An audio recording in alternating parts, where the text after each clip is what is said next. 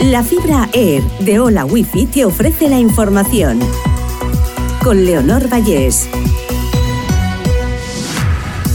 Repasamos la última hora de este viernes 30 de junio.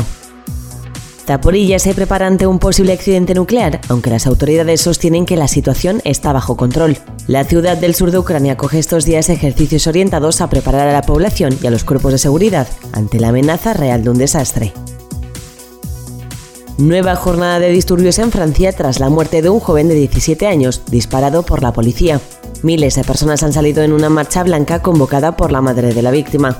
Para la noche del jueves al viernes, el gobierno ha movilizado a 40.000 policías en todo el país y han sido detenidas 421 personas.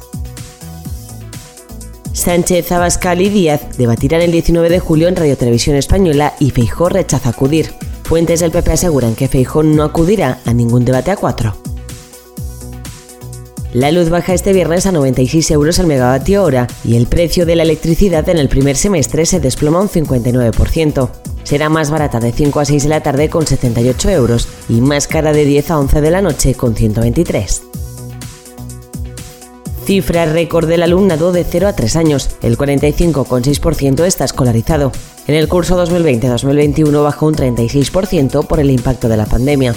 En segundo ciclo de infantil el alumnado baja un 3,4%, en primaria se reduce un 0,5% y en la ESO crece un 1,7%. El Gobierno autoriza por primera vez la contratación de profesionales técnicos de la construcción en el extranjero. Las empresas podrán captar conductores de grúa, carpinteros de aluminio o instaladores electricistas en origen. Hasta ahora no se había incluido empleados de este sector.